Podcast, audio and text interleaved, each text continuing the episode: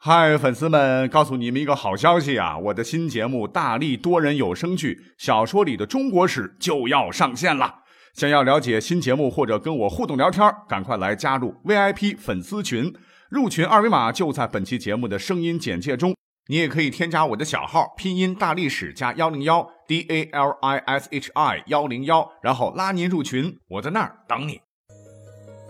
管他正史野史。这里只有大历史，大力讲的历史正在播出，欢迎收听本期节目啊！我是前几天看到一个听友的留言啊，说能不能讲讲神秘的古术的内容？当然可以啊，扣着历史来讲，因为我也对这个很感兴趣啊。你看现在的很多的宫斗剧啊、武侠剧里头啊，都有这样的桥段，就剧中人物无缘无故的发疯啊，或者被什么东西控制。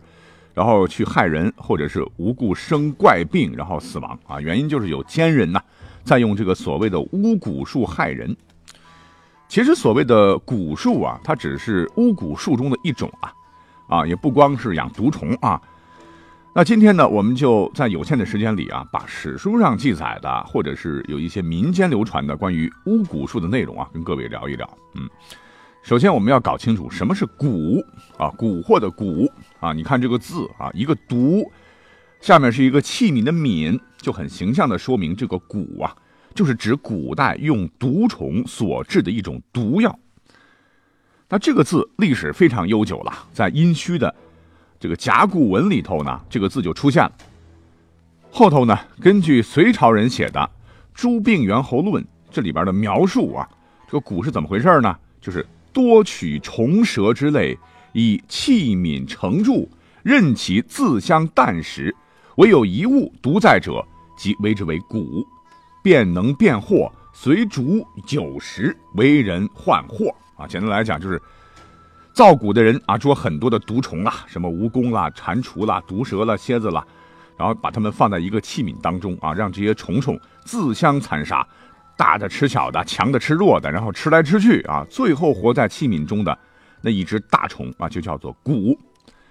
可能是因为它毒性太大啊，这个原理我不清楚，能影响人的中枢神经啊，把这个大虫虫然后晒干碾碎了，或者用它的粪便，然后呢，或者酒食啊，让被下蛊的人吃进去，然后就会产生幻觉或者是迷失心智，啊，这么看来，那不就现在的迷幻剂嘛？在明代的《本草纲目》也有类似的记载啊，不过啊是拿来当药使的啊，以毒攻毒，治病救人用啊，就属于民间偏方了。可是，在古代呢，科学不发达啊，有个起源于远古的很神秘的一个职业啊，非常吃香，那就是巫。那从字面上看啊，巫师的巫这个字啊，上顶天，下立地，中间通人。那这些巫师们就专门干一些所谓的可以沟通天地鬼神、消免灾祸、发财致富、降神预言、占卜，甚至是诅咒他人的这种巫术来混口饭吃。而诅咒他人、加害仇敌的巫术呢，就属于巫蛊术。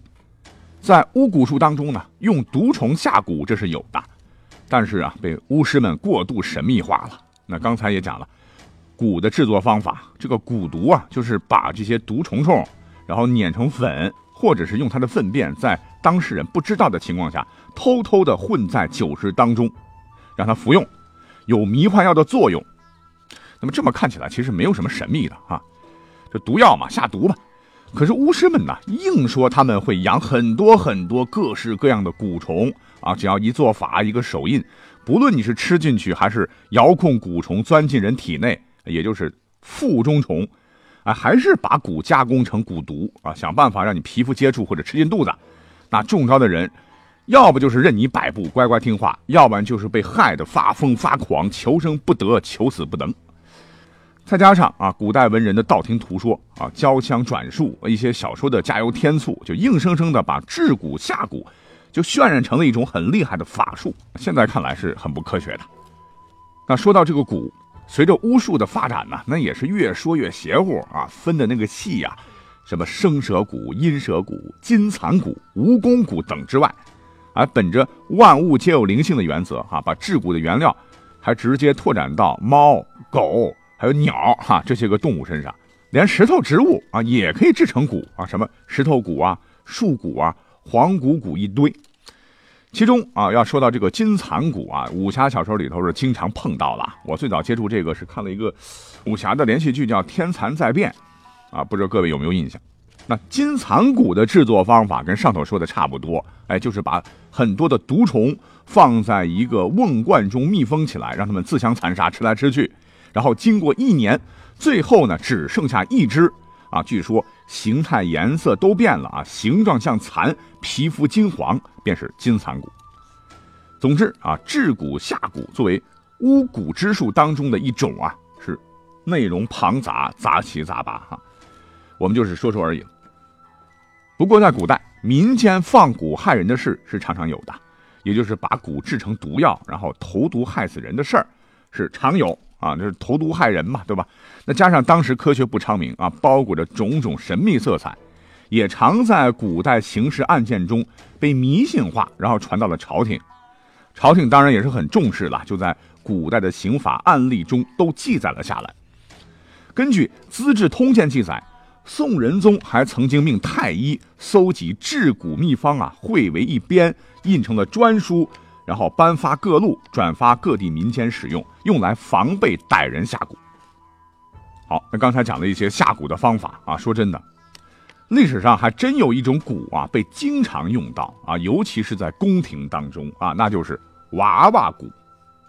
那就是不同于上头介绍的这些用蛊虫蛊毒害人呐。而是搞来一个木偶或者纸人，把被害人的生辰八字啊、姓名、黄纸贴上去，然后偷偷举行仪式，就请来所谓的鬼啊、仙呐，通过诅咒来达到毁灭被害人这个精神肉体的邪恶法术，有点类似于下降头。在这个《红楼梦》啊，我各位不知道注意到没有？第五十二回还有第八十一回，哎，就写到了这么个事儿：这坏心眼的赵姨娘啊，买通女巫马道婆。剪纸人，还有做木偶人来陷害凤姐与贾宝玉啊，让这两个人都发了癔症，就是属于娃娃蛊。刚才讲到了历史上哈，尤其是宫廷中用的最多的，其实就是这个所谓的法术了。那现在很多宫斗剧中引用的是最多，当然实际效果那就只能是呵呵了哈。那有个问题就出现了，为什么宫斗中用的比较多呢？因为刚才讲到了下毒啊，让蛊虫所谓上身呐。这实施起来啊，这宫中戒备森严，困难太大。而巫蛊当中的这个娃娃蛊啊，简单方便，这朝着小人用针呐一阵狂扎，你先不说有没有用，这心理上自个儿爽啊。可是啊，你爽了，这被害人不爽啊。所以下面呢，我们就重点来说说历史上记载的几次真实发生的巫蛊事件，其中最有名的哈，莫过于汉武帝时期发生的巫蛊之祸。这个大伙儿。都知道啊，都熟悉，我就简单说一下。就是话说征和二年，公元前九十一年的某一天呢，一直修炼道术想成仙的汉武帝突然做了一个噩梦啊，梦见许多木头人拿棒子打自己，然后惊醒之后呢，得了重病。这个病中呢，这个汉武帝啊，糊涂的认为一定是有人用巫术诅咒他啊，于是就命令近臣江充去调查。这江充啊，是个小人呐。为了把一向跟自己不和的这个太子搞掉啊，竟然捏造罪证说武帝被诅咒，那都是皇后和太子干的。结果太子被迫造反，杀了江充。武帝闻讯大怒啊，立马派兵讨伐太子，太子被迫自杀。最后呢，这个皇后也就是太子的生母也上吊自缢了，而汉武帝的皇孙也赔进去三个啊，使得整个长安笼罩在一片血雨腥风当中。这就是历史上著名的巫蛊之祸。其实呢，汉武帝时期发生的这个巫蛊事件还不止这一件啊。在太子一族被灭前啊，当时的丞相叫做公孙贺，那他的儿子叫做公孙敬升，在朝呢也做大官。武帝是非常信任他们啊，所以呢，父子二人是权倾一时。可是苍蝇不叮无缝的蛋啊，因为这个公孙敬升太贪婪了。有一次啊，竟然私自挪用了军费一千九百多万钱，东窗事发，就被关进了长安的昭狱。他呢还有一个合谋，叫做朱安世，他跑了。汉武帝很生气呀，啊，必须以人民的名义严惩啊，就下令必须抓住这个贪污犯，不论死活。这个时候，丞相公孙贺爱子情切啊，主动向武帝保证，由他将朱安氏逮捕到案。但是有一个请求，是请求武帝看在他对君忠诚的份上，哎，放自己儿子一马。这武帝心一软，哎，也就同意了。可是谁曾想到，这个朱安氏归案以后，怀恨在心啊，反而向汉武帝污蔑说，公孙敬生和武帝的女儿杨氏公主通奸。公孙敬生罪大恶极呀，是在庙中还诅咒武帝早死，还在武帝经常经过的驰道上，就是古代的高速公路上啊，埋木偶为蛊惑，好早点让武帝升天。这老糊涂的武帝一听啊，本来自个儿身体就不好啊，就特别怕死，也就不分青红皂白，不管是真是假，直接就把公孙贺父子和自己的亲闺女杨氏公主全部杀了。虽然说汉武帝在历史上啊评价还算是高的，可是，在晚年的时候确实过于残暴了。都说是护犊不食子啊，这汉武帝是冷酷无情、六亲不认的，不光杀儿子、杀老婆、杀女儿、杀孙子，是自灭三族啊！在历史上也只有他能做得出来。哎，这都是武帝干的。等到了唐朝唐高宗时期啊，又发生了一件宫廷血案，还是和巫蛊有关了。唐高宗他媳妇儿武则天在历史上，对吧？赫赫有名，那是什么人物啊？啊，他的狠毒那比床上功夫厉害。那为了权力，那也是六亲不认啊，亲儿子、亲女儿也被他干掉了，对吧？当时呢，是为了升职当皇后啊，但是在自个的上位之路上有两大障碍，也就是王皇后和萧淑妃。这个女人啊，非常有心机，先是联合王皇后排挤掉了唐高宗的宠妃萧淑妃。